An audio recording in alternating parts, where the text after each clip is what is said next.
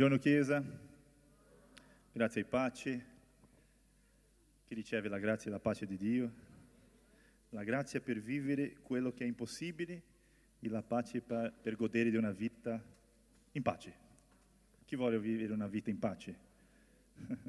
Questa è una delle cose principali della vita, è avere pace. Possiamo avere ricchezze, possiamo avere tante cose, ma se non abbiamo pace, credo che non viviamo, soffriamo tanto. Chi è d'accordo con me? Ci sono persone che sono così ricchi, hanno tanti soldi, ma non hanno la pace. No? Noi vogliamo essere in pace, ma anche essere ricchi. Chi è d'accordo con me? No, pastore, voglio solo la pace, la ricchezza lascia con gli altri. Sì? No, noi possiamo godere mangiare del migliore di questa terra e Dio ha questo per te. Se qualcosa ti dice il contrario, ti posso dire la volontà di Dio è che tu viva una vita in pace. La volontà di Dio è che tu viva una vita con prosperità. La volontà di Dio è che tu abbia una vita con salute, una vita sana. Chi vuole una vita sana? Gloria a Dio. Fratelli, oggi, uh, eh, non so se tutti conoscono, uh, una della nostra leader, Lais, chi conosce Lais? È leader di un, uno dei nostri life group insieme al suo marito Marcel e lei è incinta fino a oggi, perché oggi è, è, il giorno che i medici hanno scelto per fare la cesa... cesariana? Cesarea? Ok, la cesarea. Quindi oggi probabilmente nascerà Chloe, la bambina della casa, perché sono due bambini, bambino, bambini, adesso viene una bambina. Quindi eh, loro hanno inviato un messaggio perché noi possiamo pregare come Chiesa e come facciamo parte della stessa famiglia, amen? Io ti invito a alzarti se puoi, perché noi possiamo pregare, dichiarare una, un parto benedetto, perfetto. Chi è d'accordo con me? Quindi alza la tua mano e inizia a dichiarare. Padre, noi benediamo questo parto, Signore. Dichiariamo che tu sarai lì, Signore, in ogni momento, Padre. Benediamo, Signore, il corpo, Signore, di Lais. Benediamo il corpo di Chloe, Signore. Dichiariamo che Chloe nascerà in modo perfetto, completo, Signore, nel nome di Gesù. Noi rifiutiamo ogni complicazione, Signore, ogni problema. Noi rifiutiamo nel nome di Gesù. Dichiariamo, Padre, la tua potenza, la tua grazia su, questa, su questo ospedale, Signore, su questo luogo che accadrà questa questo parto. Dichiariamo, Signore, che tu farai in modo perfetto, Signore. I loro testi daranno la testimonianza di questo nel nome di Gesù. Chi crede di un amen forte? Alleluia. Potete sedervi? Sicuramente sentiremo le testimonianze. Amen. Mi piace tanto eh, quando nascono altri bambini. La nostra Chiesa cresce tanto in, in, in, ogni, ogni, in ogni circostanza, diciamo, anche in modo naturale abbiamo tanti bambini. Eh, un pastore di questa, questa, di qui della città mi ha detto, ma nella tua chiesa ci sono tanti bambini, no? ho detto sì, sì, una, una, un pezzo sono i miei, che sono quattro solo miei, sono qua. Quindi ci sono tanti, tanti bambini, stanno sempre crescendo, nascendo, nascono. E oggi è un giorno speciale perché è il culto della Santa Cena, quindi è il momento che siamo in famiglia e i bambini anche sono con noi perché possiamo essere insieme, lodare, celebrare il nome del Signore, lodare, no? eh, adorare il nome del Signore. E è un'opportunità per noi come genitori di poter insegnare ai nostri figli come portarsi in un luogo di culto. Chi è d'accordo con me? È un'opportunità di insegnare. E quelli che sono molto, molto bambini non capiscono mo- molte cose, ma quando vediamo la maturità dobbiamo insegnare ai nostri bambini come portarsi nel culto e questa è un'opportunità bella, il nostro culto della famiglia. Quindi io ti, ti invito a avere con te, con sé, no? Con te, con te, il tuo figlio, insegnare, essere un vero esempio di come lodare il Signore, di come pregare, il momento che dobbiamo pregare, il momento che dobbiamo sentire la parola, il momento che dobbiamo dare l'offerta e tutte queste cose. È un'opportunità per noi come genitori. Amen? Dove sono i genitori qui? Alleluia. Gloria a Dio. Abbiamo questa opportunità. Usa questa opportunità per benedire la vita di tuo figlio, che lui sicuramente crescerà e sarà felice di questo, di imparare questo da voi. Amen? Preghiamo per la parola. Padre, noi ti ringraziamo, Signore, perché un altro giorno siamo qui come famiglia, come Chiesa, per poter godere, Signore, della tua parola La tua parola che è viva, la tua parola che è efficace, la tua parola che parla in ogni cuore, Signore, in modo diverso, in modo specifico, Signore, in modo personale. Ti ringraziamo perché siamo qui per sentire quello che viene dal cielo. Non vogliamo vo- tornare a casa nostra, Signore, dello stesso modo. Vogliamo, Signore, che il tuo Spirito possa rinnovare i nostri pensieri cambiare i pensieri sbagliati per quelli che vengono del Signore, Padre. Nel nome di Gesù parla con noi. Noi rifiutiamo ogni distrazione, rifiutiamo ogni problema e dichiariamo che siamo qui con i cuori aperti, con la mente aperta per sentire il Signore nel nome di Gesù. Se essa è la tua volontà, Dio, un amen nel nome di Gesù. Gloria a Dio. Quindi il nome di questa parola di oggi è il meglio deve ancora venire. Alcuni hanno già ricevuto, prima di iniziare già. Perché ti dico questo? Perché tutti noi abbiamo in qualche momento della nostra vita tante esperienze con Dio. Chi ha avuto già esperienze con Dio? Oggi ha avuto un'esperienza con Dio. Questa settimana, questo mese, quest'anno, non lo so. Ah no, pastore, ho avuto un'esperienza bellissima con il Signore che ha colpito il mio cuore, che ha cambiato la mia vita a 15 anni fa, a 20 anni fa. Questo è bello, quando ricordiamo di esperienze che abbiamo avuto nel passato dieci anni, non so quanti anni fa. E queste esperienze, infatti, ti hanno portato al luogo che sei oggi. Oggi io sono, mi sono diventato pastore perché Dio ha segnalato la mia vita anno dopo anno con tante cose, tante esperienze, tante parole, mi ha condotto, diciamo, a questo luogo che sono oggi. E questo sicuramente è successo con te, sì o no? Tu sei oggi nel luogo che Dio ti ha messo, diciamo. Dio ti ha de- ti ha fatto, ti ha condotto in questa, situ- in questa situazione che sei oggi. Perché solo di an- uscire da casa tua domenica mattina per andare a un luogo distante, un luogo che a volte non è molto facile arrivare, ma per essere qui, questo significa che c'è qualcosa che Dio ha messo dentro di te. Amen? Quindi abbiamo tante esperienze, possiamo avere tante esperienze, ma quello che voglio condividere oggi, che queste esperienze a volte alcune sono indimenticabili. Io sicuramente ho tante e sono sicuro che tutti voi avete tante esperienze, grandi esperienze che non, non hai dimenticato nulla. Chi ha un'esperienza che dice, wow, quella esperienza ha cambiato la mia vita, il modo di vivere, di vedere la mia vita, ha cambiato la mia famiglia, ha cambiato qualcosa nel mio lavoro. Chi ha avuto qualche esperienza? Alza la mano, vediamo chi ha avuto già esperienze. Amen. La grande maggioranza ha avuto tante esperienze. Questa è una cosa bella, avere cose che sono indimenticabili. Ci sono situazioni che non, non, non, non vogliamo dimenticare, diciamo, che sempre ricordiamo, ricordiamo. Ma una cosa che voglio condividere oggi, che è importante, che noi non, come posso dire, no? anche se queste esperienze sono indimenticabili, che questo è buono, va bene, ma non dovremo vivere del passato. Hai sentito? Non dobbiamo, cosa significa non dobbiamo vivere del passato? Vivere soltanto di quelle che sono stato, ho vissuto, diciamo, in passato.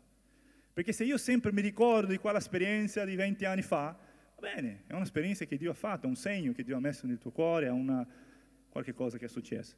Ma non dobbiamo vivere soltanto di quelle esperienze. Il cristiano ha una vita in crescita, sempre dico questo, una vita cristiana è una vita progressiva devi crescere sempre, anche le, le esperienze devono crescere anche. Chi è d'accordo con me? Che se io ho avuto esperienze buone in passato, io devo continuare avendo esperienze.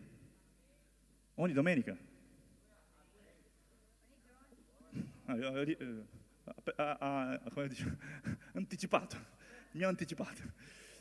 Ogni domenica, ogni life group, ogni riunione, ogni conversa con i nostri fratelli, ogni giorno, come ha detto la sorella Giovanna, piena dello Spirito Santo.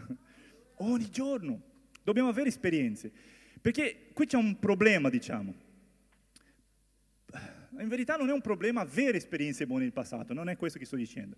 È buono perché ci fa alzare, avanzare, come ho detto, ma c'è un problema che accade con tante persone, e quando dico tante sono, diciamo, la maggioranza, che a volte perché hanno avuto un'esperienza grande in passato, si sono bloccati in quel senso, in quel luogo. Come accade questa situazione? O magari vedono la sua vita oggi e dicono, ah, oh, com'era bello, dieci anni fa, in quel luogo, in quella chiesa, in quel life group, in quel luogo. Mi faccio capire, sì o no?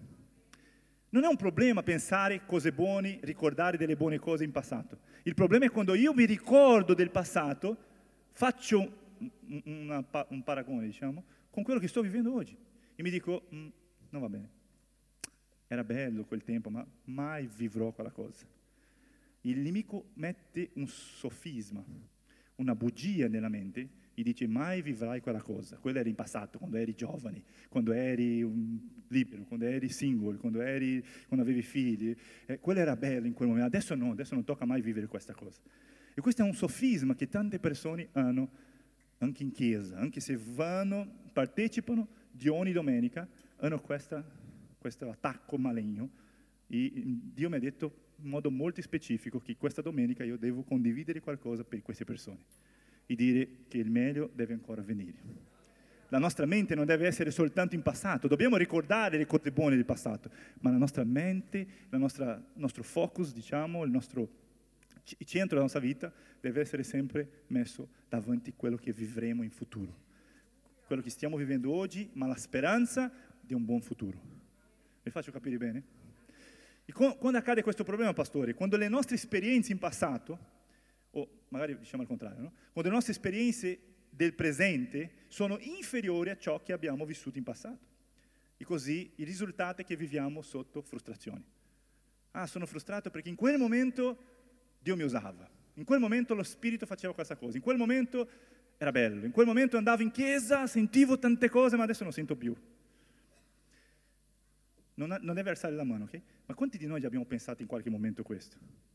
Era così bello in passato, perché quel momento era bellissimo, e questa cosa, wow, andavo in chiesa, arrivavo lì, entravo, eh, no? l'ingresso, arrivavo lì, ingresso, wow, sentivo qualcosa e adesso non sento più. Perché non senti più? Uno dei, dei, dei, motivi, diciamo, è che il nemico ha messo qualcosa nella tua testa e dice mai vivrai quella cosa, adesso sei in un altro momento e non vivrai que- più quella cosa. E questo vengo da Dio per dirti che non è la verità. La verità è che il meglio deve ancora venire. Leggiamo un testo per vedere questa situazione, cosa significa. Il libro di Ecclesiaste, capitolo 7, versetto 10. Vediamo l'uomo più saggio che la Bibbia dice che ha vissuto sulla terra. Chi conosce l'uomo che la Bibbia dice che è l'uomo più saggio del mondo? Salomone. dopo è arrivato Gesù, ma fuori Gesù, che è Dio, Salomone. Amen. Vediamo cosa ha scritto Salomone riguardo a questa situazione che sto provando a condividere con voi. Cosa dice Salomone? Non dire, cosa significa non dire? Non dobbiamo dire, non dobbiamo dichiarare, non dobbiamo anche, neanche pensare. A me fa, fa, okay? Non dire come mai i giorni di prima erano migliori di questi? Vede la domanda che ha fatto lui? Come mai, no? Non devi dire questa cosa. Non devi dire come mai era buono quel giorno. Erano molto migliori di questo. Oggi eh, sono così. Com'è la tua vita cristiana? No, nel giorno che sono, sono convertito, avevo tante esperienze, quando ero, ero giovane, quando ero in quella chiesa, quando ero in quel luogo, quando avevo quel pastore, quel leader, tutto era bene. Ma adesso, no, come mai? Non vivrò più quella cosa? Inizia a entrare un ciclo maligno, diciamo, che ti blocca la vita e dici che mai vivrai quella cosa. Per questo Salomone sta dicendo, non devi mai dire che il passato era meglio che quello che stai vivendo oggi. E lui finisce di, dicendo una spiegazione. Qual è la spiegazione che dice? Qual è il, il risultato? Poiché non è da saggio domandarsi questo. Cosa sta dicendo Salomone in questa situazione? Non è saggio che tu possa domandare che il futuro era meglio e oggi non vivi, non vivi questo. Non devi tutto il momento fermarti e dire, wow, era bello quel momento e oggi non vivo questa cosa. Questo veramente è, un, è una, un risultato magari delle frustrazioni che hai in qualche area della tua vita. Perché se non siamo, stiamo bene in quella situazione, stiamo vivendo un momento difficile, un momento brutto, una frustrazione per non vivere qualcosa, il diavolo inizia a usare questa strategia, strategia per bloccare la vita. Non abbiamo bisogno di capire quello che Dio sta facendo in questo momento, ma dobbiamo sempre pensare che Dio sta preparando qualcosa migliore per me che sicuramente il meglio deve ancora venire. Ah, ma oggi non sto vivendo, pastori, quello che ho vissuto in passato. Sì, va bene, ma non devi domandare perché era meglio quel momento e adesso non è meglio. Sta dicendo il saggio Salomone. Non è saggio domandare questo, non è saggio fare, il, eh, in altre parole cosa sta dicendo Salomone? Non è saggio com- paragonare quello che hai vissuto con quello che stai vivendo oggi. Perché sta dicendo questo? Perché non è saggio. Ma se vogliamo capire meglio cosa prova a dire no, qui eh, Salomone, è perché noi, non fa senso che noi possiamo paragonare il passato con il nostro presente. Perché? Perché ci sono tante cose che sono accadute. Dobbiamo sempre credere che Dio sta lavorando nella nostra vita, è un processo, e quando siamo in mezzo al processo non possiamo dare, diciamo, uh, la sentenza, si può dire sentenza, no? Ah, mia vita, la mia vita non è buona. Perché? Perché questo sto vivendo oggi. Non è per questo che stai vivendo oggi che la tua vita è buona o non è buona. La tua vita è buona perché Dio è con te. Perché Dio ha cambiato la tua vita, ma non devi guardare mentre sei nel deserto, non devi di, pensare e dire wow, come ha detto tante volte il popolo di Israele, no? Come bello in Egitto. Perché dicevano queste cose? Amen? Mi state capendo? Mi state seguendo? Il popolo quando era in, de- in deserto, loro dicevano sempre come era bello il, il cibo dell'Egitto e tante altre cose. Ma perché? Perché in quel momento loro erano nel deserto. Ma Gesù, ma Dio, no? aveva un scopo per loro che era metterli a Cana. E noi a volte siamo in deserto e pensiamo no, non è bello. Ma non, è, non, devi guardare questo, devi sempre pensare e avere questo atteggiamento, che il meglio deve ancora venire. Io sto arrivando a Cana. Se le cose non stanno bene, se non è uguale a, ho vissuto in passato, non significa che Dio non è con me, non significa che ha finito la mia vita. Io sono nel processo, io arriverò nel meglio di Dio. Amen? Quindi non, dobbiamo, non abbiamo bisogno di capire le vie che Dio usa, okay? il processo che Dio usa, perché Dio può usare tantissime cose. Magari tu dici, ma adesso sto vivendo una situazione brutta in questa situazione, nel mio life group, nella mia vita personale, nella mia, vita economica, non lo so, una, una, frustrazione, una barriera che non vivevo prima di questo. Ma questo non devi fermare la tua fede nel Signore. Devi continuare credendo nelle promesse. Anche se oggi sembra che è diverso del passato, non significa che sarà peggio. Peggiore. Peggiore. Peggio? Mi state seguendo? Dico me il meglio. No, dico per favore con convinzione, ok? Il meglio deve ancora venire. Questo deve essere il tuo atteggiamento ogni giorno. Quando hai questo atteggiamento, tante cose cambiano dentro di te. E magari manca questo perché le cose possano cambiare. Perché sei così bloccato in passato che non vivi il presente e non apri diciamo, le porte, non dà l'opportunità allo Spirito Santo per lavorare nel tuo futuro. Mi faccio capire bene? Se, no? se sono così bloccato, guardando il passato, dico, oh, come è bello, quella cosa, sono bloccato così, non vedo il mio futuro, perché? Perché sto guardando passato. Ma se io sono qui, e a volte guardo e dico, wow, era bello quel giorno, ma Dio ha il meglio per me.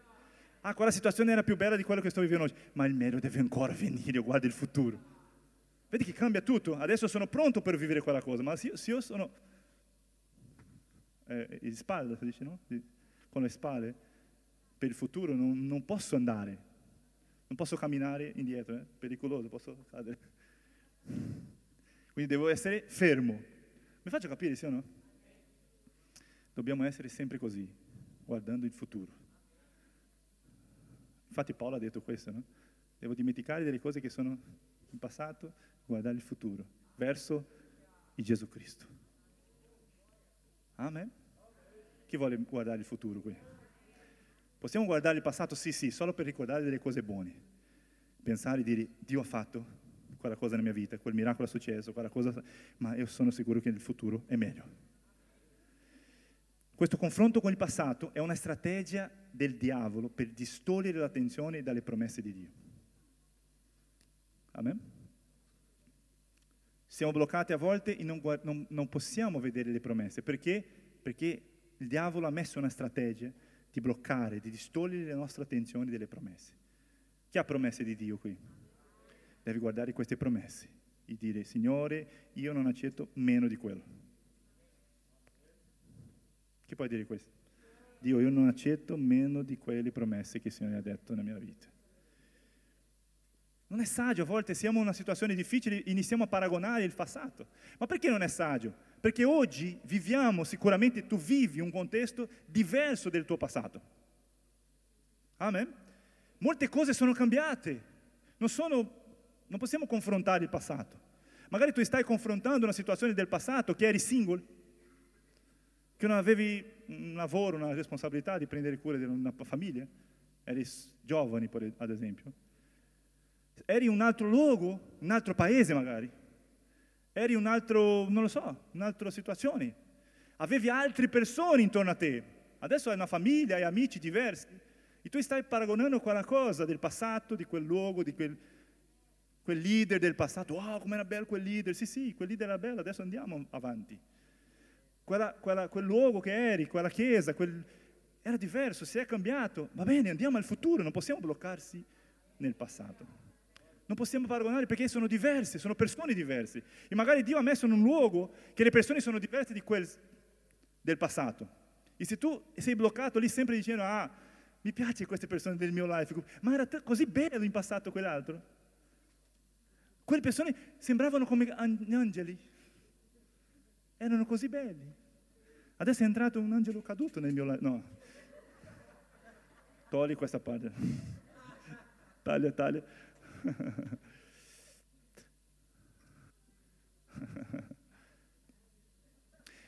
e noi continuiamo paragonando il passato. Guardiamo il passato e diciamo, wow, com'era bello. Adesso devi dire il contrario, wow, com'è bello il mio futuro. O quel più spirituale, wow, com'è bello il mio presente con queste, tutta questa cosa, questo casino, com'è bello il mio presente. Questo è il punto che deve arrivare a me. Forse eri un luogo diverso, forse le persone erano diverse, ma non devi perdere l'opportunità di godere di quello che hai oggi. Questa settimana abbiamo avuto una, una riunione con i leader, i discepolatori, e stavo, stavamo parlando riguardo al riconoscimento.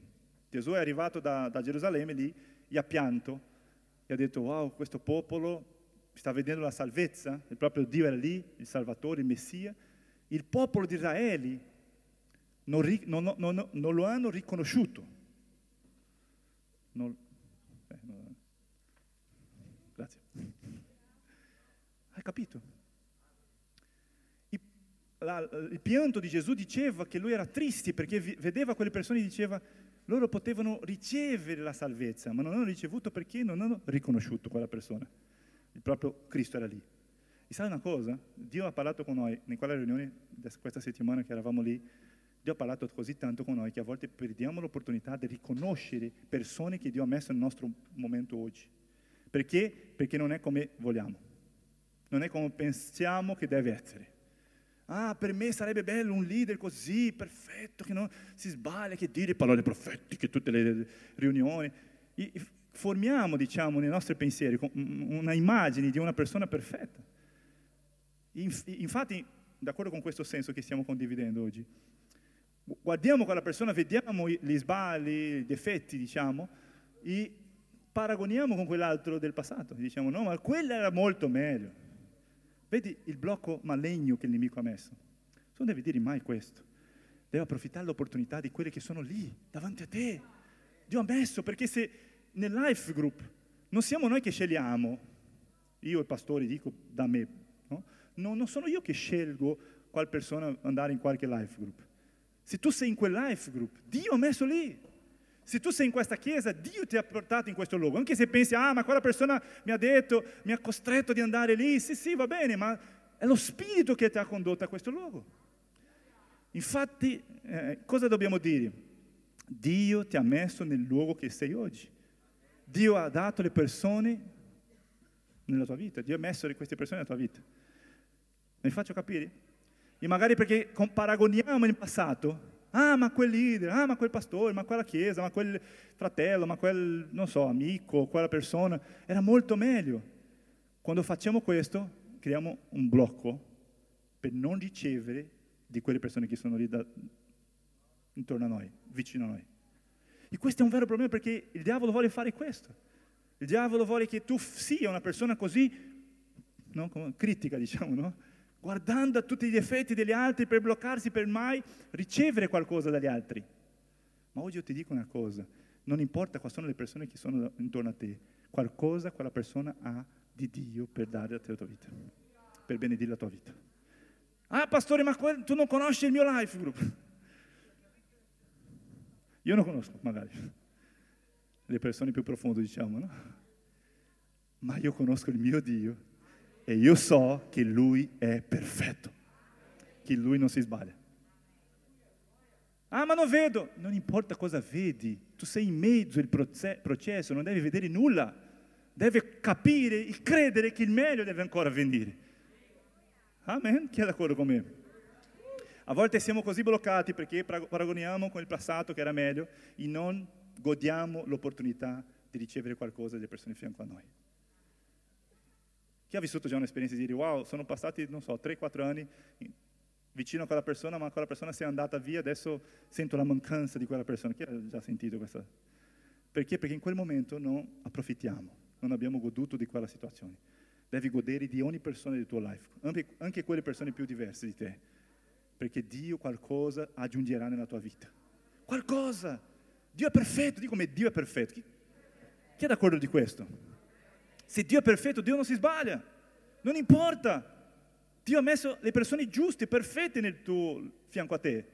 Sia anche il tuo coniuge, sia i tuoi figli, i tuoi genitori, tua famiglia, i tuoi amici, nel tuo lavoro. Dio ha messo le persone giuste. A volte i nostri pensieri che non sono giusti e non approfittiamo, non godiamo del meglio. Amen? Devi capire che Dio è con te in ogni circostanza. Dio è con te in ogni circostanza. La cosa importante è che non importa cosa hai vissuto in passato, in presente o, sarà, o vivrai in futuro, non importa. La cosa più importante è che Dio è con te in ogni momento. Gesù è con te in ogni momento. Vediamo nella Bibbia cosa dice Matteo 28, 19. Matteo 28, 19. Questo è un testo molto conosciuto perché parla della grande sfida di Gesù per tutti noi discepoli. Chi sono discepoli di Gesù qui? Quindi se tu sei discepolo di Gesù, questa parola è per te. Andate dunque, ho detto? Bene. Andate dunque, fate i miei discepoli tutti i popoli, battezzandoli nel nome del Padre, del Figlio e dello Spirito Santo. 20. Insegnando loro a osservare tutte quante le cose che vi ho comandate. Tante persone legano qui dicono, ah, io sono andato per eh, quella cosa, predicare il Vangelo. Benissimo, questa è la nostra chiamata, a me chi è d'accordo con me? Ma lui finisce dicendo una cosa importante, fratelli miei. Ecco, ed ecco, io, io chi? Chi è, sta dicendo io? Gesù, il proprio Gesù. Io sono con voi tutti i giorni, sino alla fine dell'età presente. Della persona che è a a te, Gesù è con te in ogni momento. Gesù è con te in ogni momento. Cosa significa che Gesù è con te in ogni momento? Che nel passato Gesù era con te, ma nel presente Lui continua con te. E nel futuro, pastore, nel futuro anche Lui sarà con te. Se Gesù sta dicendo io sono con te in ogni momento, in tutti i giorni, io sono con voi, io sono con te in tutti i giorni, questo significa che quello che stai vivendo oggi, Dio è con te. Gesù è con te. Indipendente dalla situazione che stai vivendo, Gesù è con te. Ma qual è la cosa importante che voglio condividere con te? Che Gesù è con te, che non devi essere frustrato, vivere una vita bloccata oggi, perché il Signore sta lavorando dentro di te per tante cose, tanti motivi. A volte stai vivendo una situazione difficile, un momento difficile del tuo ministero, non so, nel tuo life group, ma ti posso affermare, ti posso dire con convinzione che questo fa parte di un processo che Dio sta sviluppando nella tua vita. Questo fa parte di un processo. Ogni circostanza, ogni situazione che vivi, le buone e le eh, cattive, diciamo, tutte le cose Dio usa per il tuo bene. Romani 8, 28, questo è un versetto che per me... Ogni cosa, tutto coopera per il tuo bene. Tutto, tutto, le cose buone e le cose cattive. Quindi cosa devo fare? Non devo guardare le situazioni difficili che sto vivendo oggi ma devo continuare credendo che Dio abbia il meglio per me. Devi pensare sempre, quando sei davanti a una situazione difficile, diverso di quello che hai vissuto in passato, devi dire, Gesù sta preparando qualcosa più potente per il mio futuro. Non sto vedendo oggi, ma io sono sicuro di sì. Perché non è saggio guardare il passato, perché il meglio deve ancora venire. Infatti le cose che viviamo, anche le situazioni difficili, sono, sono modi, diciamo, che Dio usa per far crescere. Amen tutte le cose che Dio permette nella tua vita, siano le cose buone, anche le cose cattive, sono perché tu possa crescere, avanzare nella vita cristiana, diventare più maturo. Perché noi non diventiamo più maturi con le cose che vanno tutto bene, non dobbiamo esercitare la nostra fede. Se tutto va bene nella tua vita, tutto tranquillo, immagina una vita buona, perfetta, che tutto è perfetto, che non ci sono problemi, non ci sono mancanze, come deve essere la vita di questa persona? Tu pensi, ah va bene, una vita bella, felice sempre. Sì, va bene, ma dopo un tempo la persona pensa che non ha bisogno anche di Dio, perché tutto va bene. Anche Dio usa i problemi perché tu possa avvicinarti da Lui e dire, Signore, perché sto vivendo questo, aiutami per favore. E tu ti avvicini, avvicini del Signore. Immagina se Dio ti dà una mappa, diciamo, di tutto il tuo scopo e dire tu devi andare qui, qui, là, dopo due anni fa così alla destra, dopo tre anni continua alla destra, dopo quattro anni va alla sinistra, dopo, una mappa per andare fino al tuo scopo. Qual è il problema di questo? magari tutti noi vogliamo, ah pastori, bello, perché io prego tanto perché Dio mi dice, mi dica qualcosa devo fare oggi, ma lui non mi dice. Magari tu stai pregando per questa mappa, ma ti posso dire che questo è un problema, perché se abbiamo il mappa, non abbiamo bisogno di quello che ha creato il mappa perché andiamo senza di Lui. Hai capito? Se Dio ti dà un mappa, magari non tornerai più alle chiese. Ho il mappa, non ho bisogno. Posso andare da solo. Non ho bisogno di un Spirito Santo per guidarmi nel cammino. Ma se non abbiamo un mappa, dobbiamo andare. Adesso torno alla, die- alla destra, do un passo. E adesso cosa faccio? Signore, dove vado? Alla destra, alla sinistra, avanti? Sinistra? Bene, adesso vado. Perfetto. Ah, ma, ma, ma, per sinistra non vedo che è molto buono questo... No, figlio, ti dico alla sinistra. Bene, io vado in fede. Wow, miracolo è accaduto qui. Mi state capendo? Questo è il processo con Dio. Non devi pregare per la mappa, devi pregare perché il Signore dica sempre qual è il prossimo passo. Alla destra, a sinistra. Vado, bene, vado. Perché questo eserciterà la tua fede. Anche se fai un momento difficile, anche in una circostanza difficile, devi dire Signore, guidami Signore. Quando tu entri in questo cammino, con questa credenza, con questa conoscenza, questa saggezza, diciamo, vedrai che il meglio deve ancora venire, perché stai nel percorso giusto. Perché quanti, no, quanti di noi a volte sbagliamo il percorso in mezzo cammino? A me non, non, ha bisogno di alzare le mani, ma quanto di noi abbiamo pensato, no, non dovevo fare quel momento due anni fa, quella cosa sbagliata che ho fatto io. Quante volte abbiamo preso il cammino sbagliato, il percorso sbagliato? Ma Dio ti sta dicendo oggi, andiamo insieme, io sono con te ogni giorno. Se tu si fermi per guardare a me, viviamo una cosa grande insieme. E questo percorso che siamo, sicuramente, anche se le situazioni difficili ti porteranno o a fare che noi possiamo crescere dentro il nostro spirito, la maturità, la fede più grande, la saggezza, tutte queste cose possono essere usate per benedir, benedirci per avanzare, in modo personale. Amen? Ma c'è una cosa che a volte le persone non, non si rendono conto, che qualcosa che stiamo vivendo oggi, magari una cosa cattiva che stiamo vivendo oggi, è per benedire altre persone. È perché tu ti diventi una fonte di benedizioni per altre persone. E tu a volte dici, ma perché sto vivendo questo? Io vedo che il mio fratello ha iniziato in chiesa da poco tempo, sta vivendo una vita incredibile, sta crescendo, io sono qui fermo. Ma non è che sei fermo, magari Dio ti sta facendo qualcosa che ti diventerai qualcuno più grande nel regno di Dio. Ma devi passare, vivi, vivi, vivi, ah, devi vivere quella cosa. Perché? perché quella cosa ti porterà a benedire altre persone. Non devi paragonare neanche le persone a fianco a te, perché a volte paragoniamo il passato, ma anche paragoniamo le persone che sono cresciute a fianco a noi e diciamo perché loro vanno e io sono qui? Perché quello che stai vivendo fa parte di un grande scopo, una mappa che non stai vedendo il futuro, ma devi vivere per fede ogni giorno, ogni cammino. Mi, mi faccio capire bene? Infatti leggiamo una storia, due, due, persone nella Bibbia che vediamo qui oggi, che voglio condividere, che sono molto conosciute, e ognuno ha vissuto un'esperienza cattiva. Vediamo il primo di, di loro, Giuseppe. Chi conosce Giuseppe? Non è il tuo amico, che è Giuseppe della Bibbia, va bene? Giuseppe, figlio di Giacobbe. Amen? Vediamo il te, le, uh, no, prima, prima parlo un po', dopo leggiamo. Ma Giuseppe, parliamo un po' di Giuseppe. Chi conosce Giuseppe? Lui viveva una vita buona, bella, nella sua casa. Infatti lui era il, diciamo, il prediletto dei, dei figli. Dio, eh, suo padre, Giacobbe, ha fatto una, un, un, vestito diverso degli altri, perché lui gli piaceva di più, no? in modo Giuseppe. Giuseppe era un figlio, ma immagina la vita di Giuseppe alla casa come quelli, come diciamo in Brasile che sono quelli i, i, più giovani, i figli più giovani, che è un po', come si dice?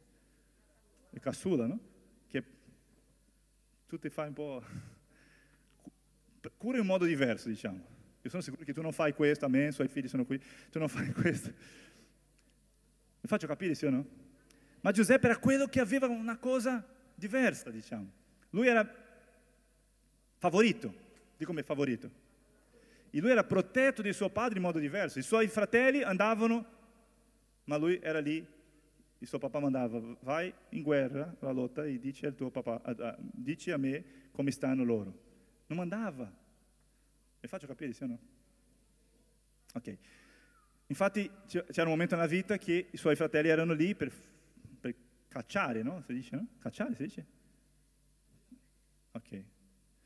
E suo papà ha mandato loro per andare a cercare di vedere dove erano. E loro hanno fatto un piano malegno chi si ricorda la storia? Per prendere Giuseppe, no? ammazzare Giuseppe. Quindi la sua vita è una vita buona. Ma c'era un momento nella sua vita che lui ha ricevuto un, un sogno, una promessa di Dio. Chi ha ricevuto già una promessa di Dio? Giuseppe ha ricevuto una promessa di Dio, un sogno che lui ha vissuto che Dio lo userà, userà, userebbe, userà, per vivere una cosa grande in futuro. E anche i suoi, figli, i suoi fratelli lo guarda, guarderanno in modo diverso, diciamo. E la cosa è diventata un po' strana a casa quando lui ha condiviso il sogno, perché i fratelli hanno un po' di invidia. Invidia si dice? e la cosa è diventata diversa. In quel momento lui non è più quel favorito, quella persona tutto bene, che va bene, un vestito diverso. Lui si è, è, si è venduto come schiavo. Lui è stato perseguito dai propri fratelli. No?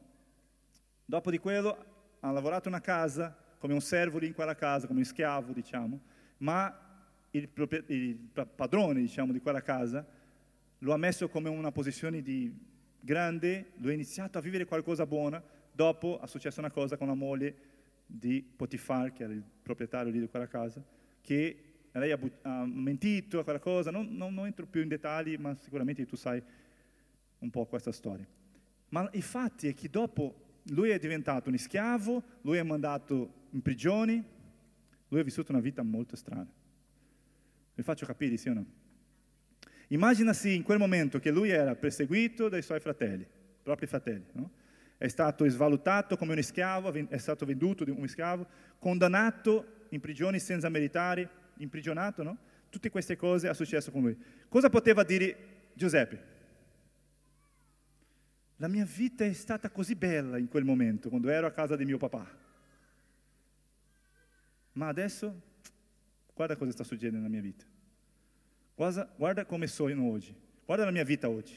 Tutto in, viene incontro a me. Nessuno mi ama, tutti mi hanno lasciato. Sono da solo in questo luogo. Sono qui come un schiavo. Sono in prigione. Amen? Mi state seguendo? Lui poteva dire sì, questo sì o no? Il passato era meglio, sì o no? Lui poteva dire sì o no? Ma tu non vedi che lui dice qualcosa in questo genere. Lui ha continuato la fede nel futuro. ha continuato a vivere la sua vita in futuro. Quindi nessuno di noi qui, eh, um, al contrario, no? tutti noi qui crediamo che Giuseppe ha avuto una vita bella e dopo la sua vita è diventata difficile. Sì o no? Tutti noi siamo d'accordo in questa cosa. Ma guarda cosa ha detto lui, Genesi 45, 7. Perché c'era un momento nella sua vita che anche se lui stava vivendo tante cose difficili, Gesù, o Dio, no? lo ha alzato per essere un governatore dell'Egitto. Lui ha vissuto tante cose cattive, ma da un uomo che era schiavo, che era un, un prigioniero, lui si è diventato un governatore, il secondo uomo più importante dall'Egitto. Quella nazione dell'Egitto in quel momento era la più importante della, del mondo. Mi faccio capire? Lui ha vissuto una vita difficile, un momento difficile nella sua vita, ma alla fine Dio lo ha, lo ha alzato in un luogo di evidenza, una posizione buona. Quindi aveva un passato nella vita di Giuseppe che era buono, in mezzo cammino, se lui fermava, la sua vita è finita lì, tutti potevano dire no, la sua vita in passato era buona, ma adesso non è così buona. Ma lui non ha detto questo, perché lui stava guardando il futuro, la promessa che Dio ha dato quando ha avuto quel sogno. Chi ha avuto un sogno di Dio, una promessa di Dio? Tu devi guardare quella promessa, non importa cosa stai vivendo. Perché dopo di quella situazione che hai vissuto, lui è andato alla fine e si è diventato un governatore. È questo che dico per la tua vita oggi. Anche se stai guardando in passato e dici era buono, era bello, ma ti sto dicendo devi guardare il futuro. Amen? Amen o non amen? Veramente amen? Vediamo cosa ha detto lui. Metti per favore Genesi 45, 7. Guarda che potente cosa ha detto. Quando ha vissuto quella situazione, alla fine, cosa ha detto lui? Ma Dio, lui sta, in questo momento è la dichiarazione che lui ha fatto dopo che i suoi fratelli sono arrivati lì, aveva un momento di fame, tu conosci la storia, aveva avuto un momento di fame in tutta la terra, e Egitto aveva cibo, solo in Egitto aveva cibo, e tutte le nazioni del mondo andavano all'Egitto per mangiare, per comprare cibo, perché era lì l'unico luogo che aveva cibo. Amen? E chi era il governatore? Giuseppe.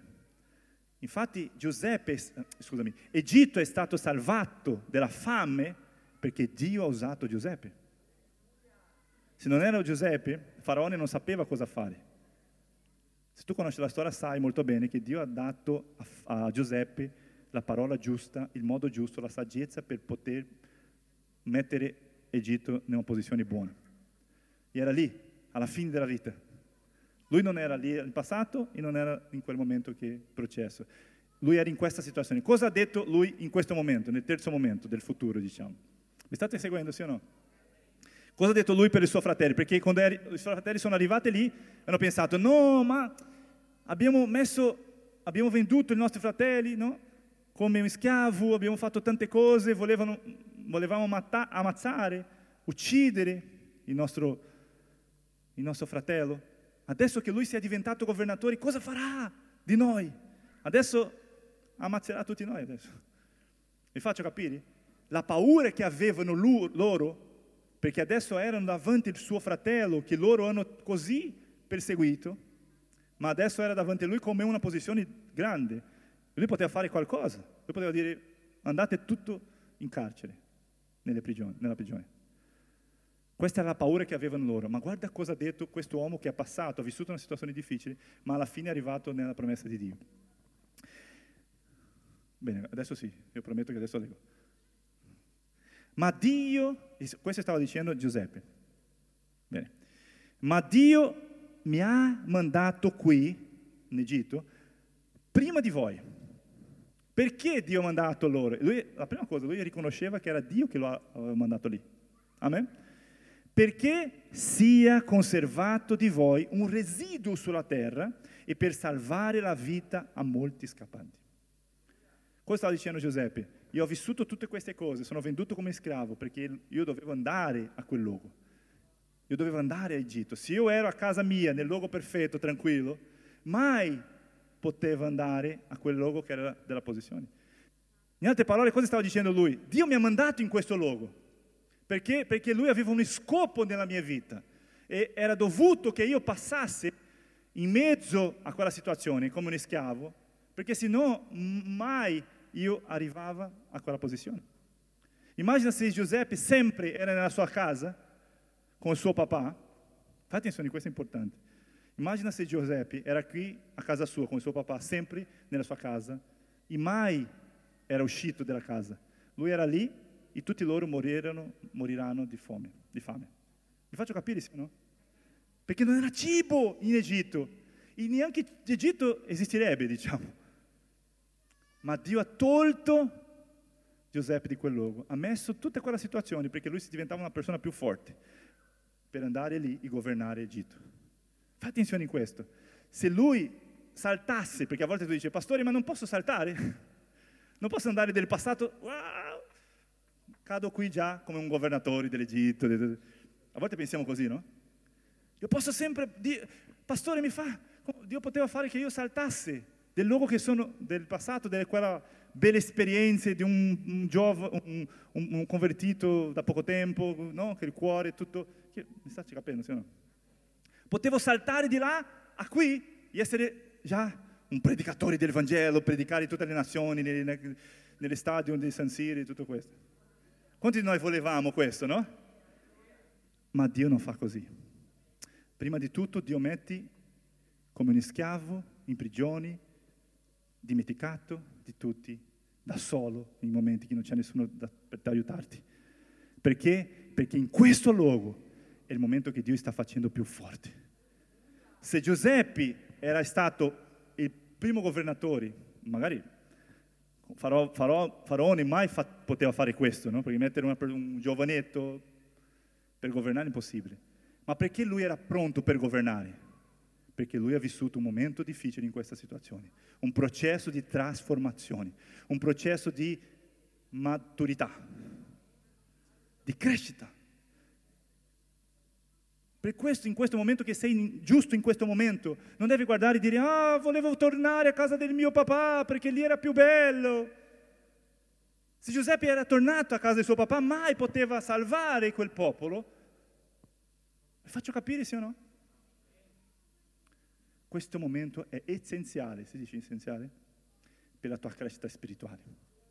Non devi paragonare il passato con oggi devi soltanto guardare in futuro e dire, Signore, io credo nelle promesse che mi hai detto.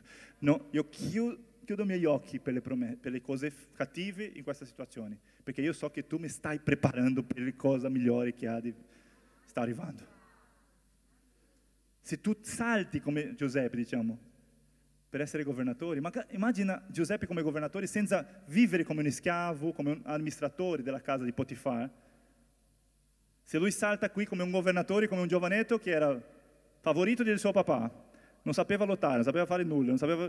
come diventerebbe un governatore dell'Egitto? Non era, poss- non era possibile. Perché? Perché lui era molto piccolo, la mente, gli atteggiamenti. Mi faccio capire, sì o no? Per diventare un uomo pronto per governare, prima di tutto doveva vivere qui.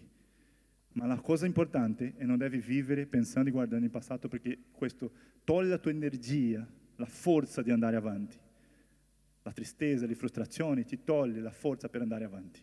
Se tu guardi qui, guardi in passato, fai questo paragone, è qui, è il luogo che il nemico vuole fermare.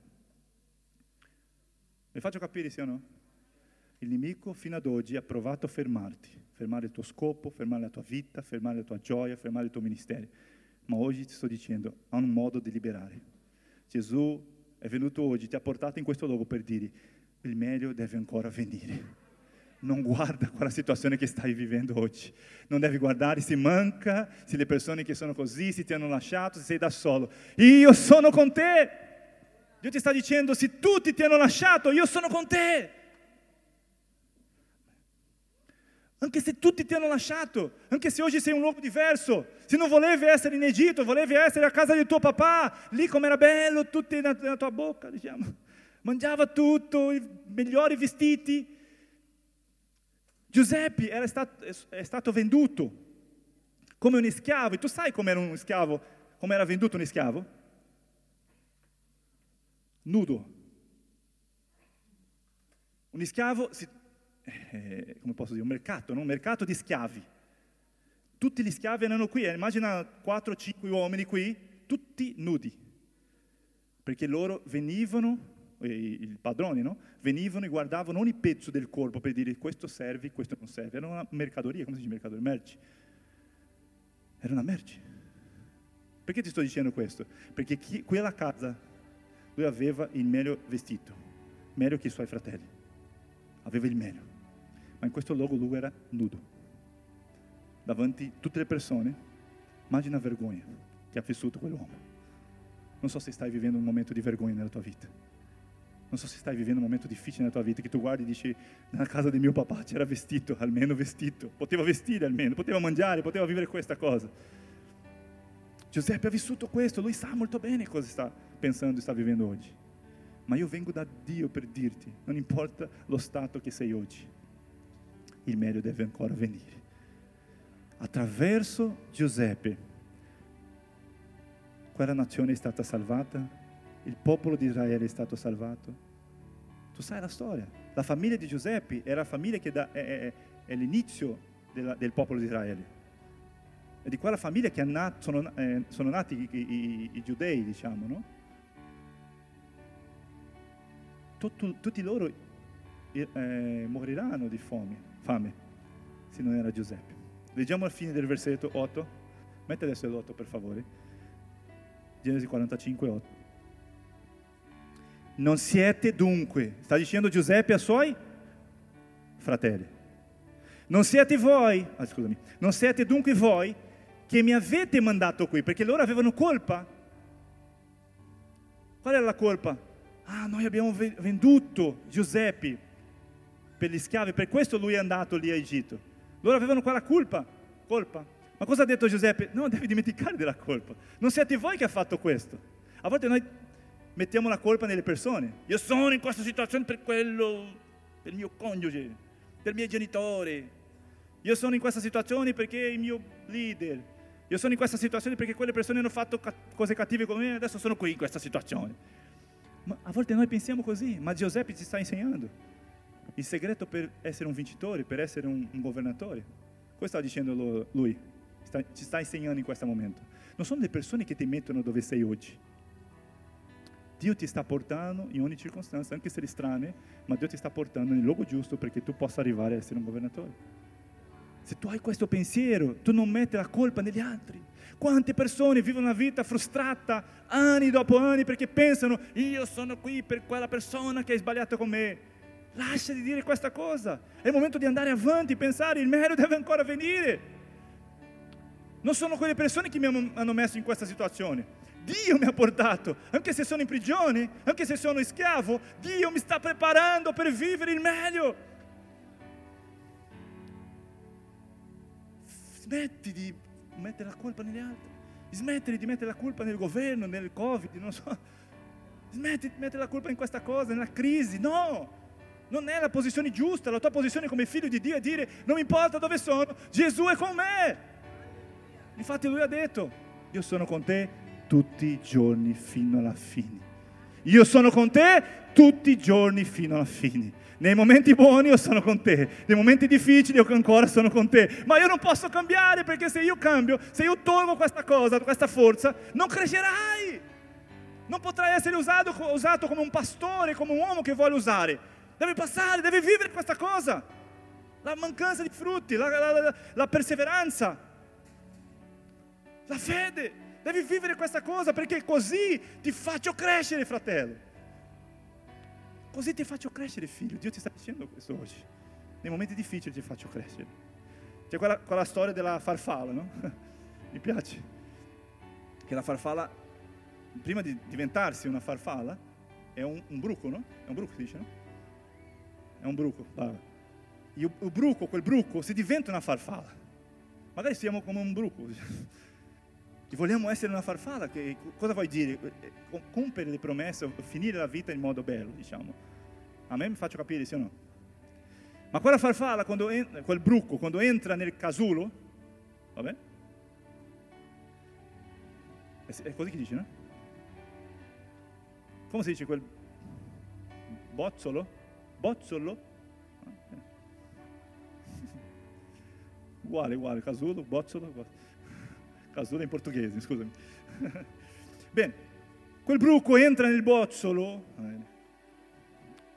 e lì dentro di quel bozzolo, bo, bo, bozzolo, bozzolo, bozzolo,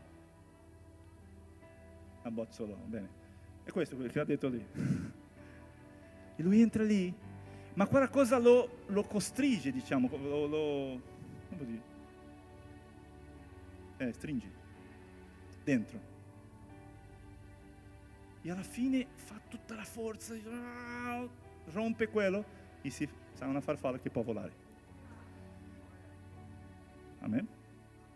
C'è una storia, non so, che se qualcuno può togliere, diciamo, se tu vedi un buzzolo, si muovendo, diciamo, dice, wow, qui c'è un bruco, aiuterò questo bruco a diventare una farfalla. Tu rompi quella cosa. Cosa succede con quel brucolo? Sarà un brucolo tutta la vita. Morirà perché non avrà forza per vivere lo scopo che Dio ha creato per vivere. Mi faccio capire? Le circostanze sono, sono come quel bossolo che ti fa lì ah, tu devi fare forza. Ah, ma non accetto questa cosa, non sopporto questa situazione, non accetto questa persona perché vivo in una situazione, in questo life group, questa chiesa, questo fratello, questo leader, mio coniuge, i miei figli. Ah, inizia a bloccare la sua vita lì e tu fai così, ah, vado, vado. Vai via. Tu perdi il momento che Dio ti sta fortificando, mettendo i muscoli.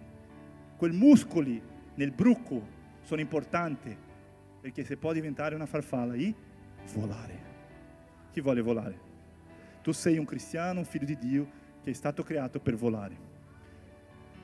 Le situazioni ti stanno costringendo, stringendo, diciamo, perché tu possa avere muscoli, muscoli. Di come le situazioni difficili nella mia vita sono per creare muscoli. Amen. Chi sta creando muscoli in questi, giorni, in questi tempi? Io sto creando muscoli. Vedo che alcuni si ridono, pastore sono io. Sto creando questi muscoli. Questi muscoli saranno sufficienti perché tu possa governare. Tu sei creato per regnare su ta- sulla terra. I cieli sono di Dio. In Salmi dice, i cieli sono di Dio, ma il mondo Dio ha dato agli uomini perché possano regnare. Noi siamo qui per regnare. A volte non regniamo perché stiamo qui lottando. Ah, io voglio tanto andare dritto lì, salto di qua, del momento della casa. No, no, no, devi vivere, accetti questo, sei forte, Dio è con te, Gesù ha detto che sono con te in ogni momento, io ti sto portando gioia nel cuore, io ti sto portando forza, doni perché tu possa diventare un governatore. Chi è nel processo per diventare un governatore? Io ti invito a alzare, adesso preghiamo insieme. proprio come Giuseppe è stato usato per benedire tante persone, così tu sarai usato per benedire la vita di tante persone. Può andare la lode? Giuseppe ha vissuto quell'esperienza, alla fine è diventato un governatore perché? Per benedire la sua famiglia, ma anche per benedire Egitto e tutta una nazione di Israele che poteva venire dopo. Vi faccio capire bene? Quando tu guardi le situazioni difficili, devi dire, questo è perché io possa crescere e questo è perché io possa diventarmi una fonte di benedizioni per altre persone. Giuseppe ha guardato la situazione e ha detto, io sono qui, ma non è perché io sono qui, perché il destino mi ha mandato a questa situazione. Tante persone dicono del destino, ah il destino mi ha fatto che adesso sono qui, sono qui a Milano sono qui in questa chiesa, destino mi ha portato in questo luogo. No, non è destino, è Dio che sta mettendo e sta conducendo, diciamo, nel luogo. Mi faccio capire? Perché? Perché alla fine, quando compirà la, le promesse di Dio, verrà, vivrai, vivrai le benedizioni, potrai come Giuseppe guardare in passato e dire non è stato il mio coniuge, il mio leader, qualche persona, non sono stati loro che mi hanno portato in questo luogo, ma Dio ha fatto. Adesso vedo alla fine, qui posso vedere tutto. Come se è una, una scala, no? In qui che stiamo nell'inizio, nel passato, possiamo guardare, a volte vediamo qualcosa, ma non vediamo tutto. Vado nella scala, un passo, dopo un passo, un gradino, altro gradino, vado, vado, vado, vado. Qui è il momento più difficile guardiamo lì, wow, come era bello lì, tutto bene, era molto bello quella situazione. Ma lì non vedo nulla, no? inizio a guardare qui.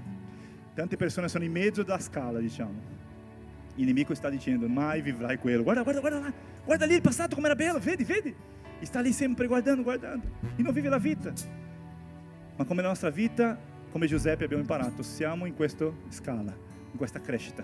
Quando arriviamo sopra, possiamo guardare lì e dire, wow, era bello lì, ho vissuto una situazione difficile, ma adesso inizio a vedere perché sono diventato quello, perché ho vissuto quella cosa, perché, que- perché adesso sono qui. Dio mi ha dato forza, Dio mi ha dato fede per continuare credendo, sapere che Lui è con me, che Lui non mi lascerà. Adesso capisco, bene, capisco bene. Mi faccio capire? Tu sei nella scala, pensa così, tu sei nella scala. In mezzo alla scala c'è un passato che è buono, devi guardare a volte, ma c'è una scala da salire e tu devi guardare lì e dire non vedo molto bene, ma io so che il meglio deve ancora venire.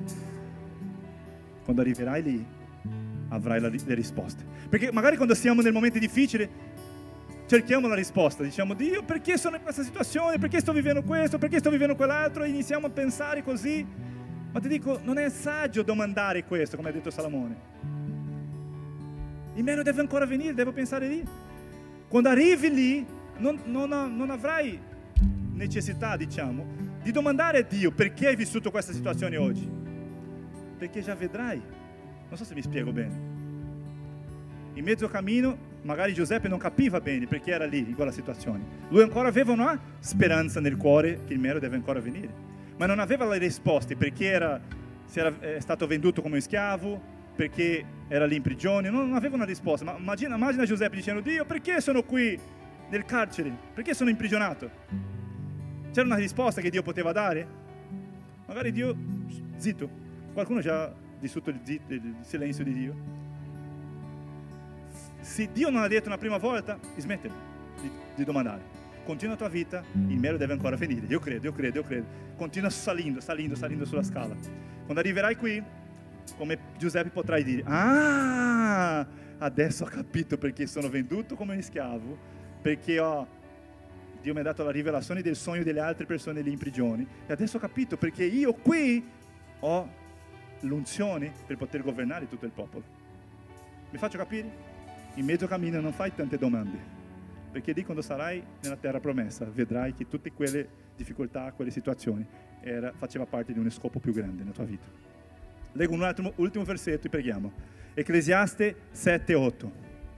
Questo devi mettere nel tuo cuore oggi, uscire di qua con questo versetto. Ecclesiaste 7:8. Vale più la fine di una cosa che il suo principio. E lo spirito paziente vale più dello spirito altero. Dico me, vale più la fine, no, dico con visione, vale più la fine di una cosa che il suo principio. Di alla persona fianco a te, vale più la fine di una cosa il suo principio.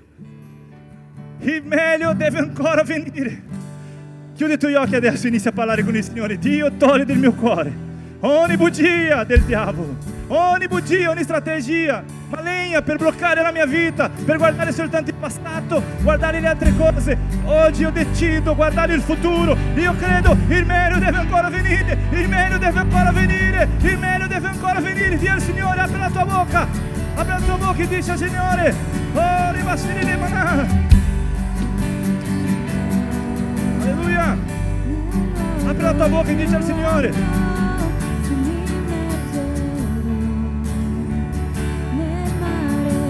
Parla con il Signore. Il meglio deve ancora venire. Vale più la fine di una cosa che il suo principio.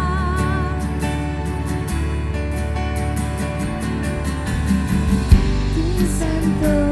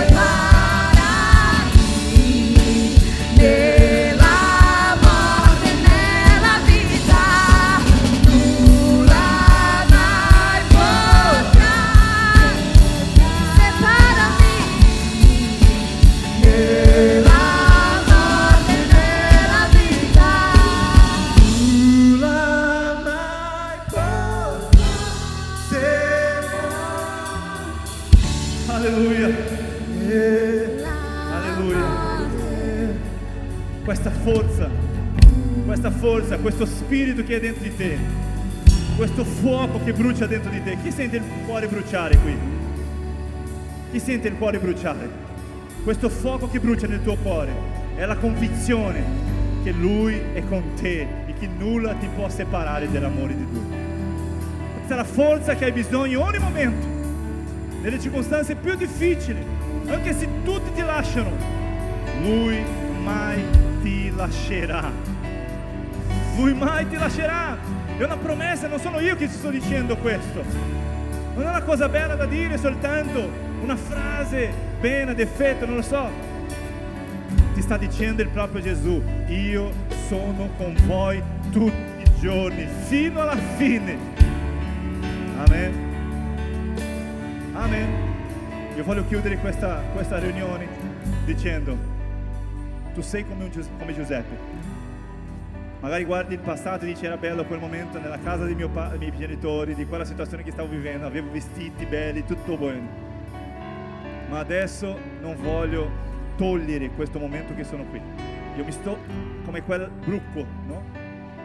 Diventando una farfalla libera per volare più, più lontano, più forte, più alto. Sempre che sei in una situazione difficile devi pensare, io sono nel luogo migliore, con le persone migliori. Io devo guardare intorno perché Dio mi sta preparando. Dentro di me, non vedo fuori, vedo dentro. Ti stai fortificando, ti stai diventando una persona più matura, una persona più sa- Chi riconosce questo? Che ti stai diventando ogni giorno una persona più matura, più... ogni domenica, ogni riunione di life, gruppo, ogni preghiera. Chi, si- chi riconosce questo? Che si diventa una persona più forte. Lascia di guardare in passato, questo è il diavolo ti bloccando nel passato. È tempo di guardare il futuro e dire io guardo il Signore Gesù, come ha detto Paolo. Amen. Non devi smettere. Sei in prigione, sei come un schiavo, fa parte del processo. Gesù è con te in ogni momento, Lui ti ha promesso. Guarda il futuro e dice, io so che alla mia fine è come un governatore. Io regnerò sulle circostanze. Io accetto, Signore, quel momento che sto vivendo, perché io so che tu mi stai portando a questo luogo giusto. Chi è d'accordo con me? Chi accetta la sfida? C'era un'altra storia nella parola e anche Paolo ha vissuto un'esperienza interessante. Io ti invito, a questa settimana noi condivideremo la rivista che tu possa leggere con calma casa, a casa, che lì c'è un'altra storia di Paolo anche molto bella per capire bene questa situazione. Dio ti porterà a un luogo giusto. De- Di con me, il meglio deve ancora venire. Chi crede in questo? Amen. Padre, nel nome di Gesù, noi riconosciamo, Signore, le nostre circostanze, le cose difficili che stiamo vivendo, ma capiamo, sappiamo che è tua volontà vivere questo, perché tu ci, sta fortificando. Noi riceviamo le cose, dichiariamo tu sei con noi, io credo, noi crediamo che tu sei con noi, dichiariamo questi giorni che avanzeremo come mai, cresceremo come mai, avremo più maturità perché abbiamo come Giuseppe la convinzione nelle tue promesse nel nome di Gesù. Padre, io benedico questa chiesa, dichiaro che loro prospereranno, che giorno dopo giorno loro avranno una convinzione forte che il Signore è con loro. In ogni circostanza faranno crescere. Io dichiaro porte aperte su di loro, prosperità, benedizioni, miracoli in ogni area della loro vita. Dichiaro una serena benedetta nel nome di Gesù. Se tu credi di un amen forte nel nome di Gesù, gloria a Dio. Ci vediamo prossima domenica. Alleluia.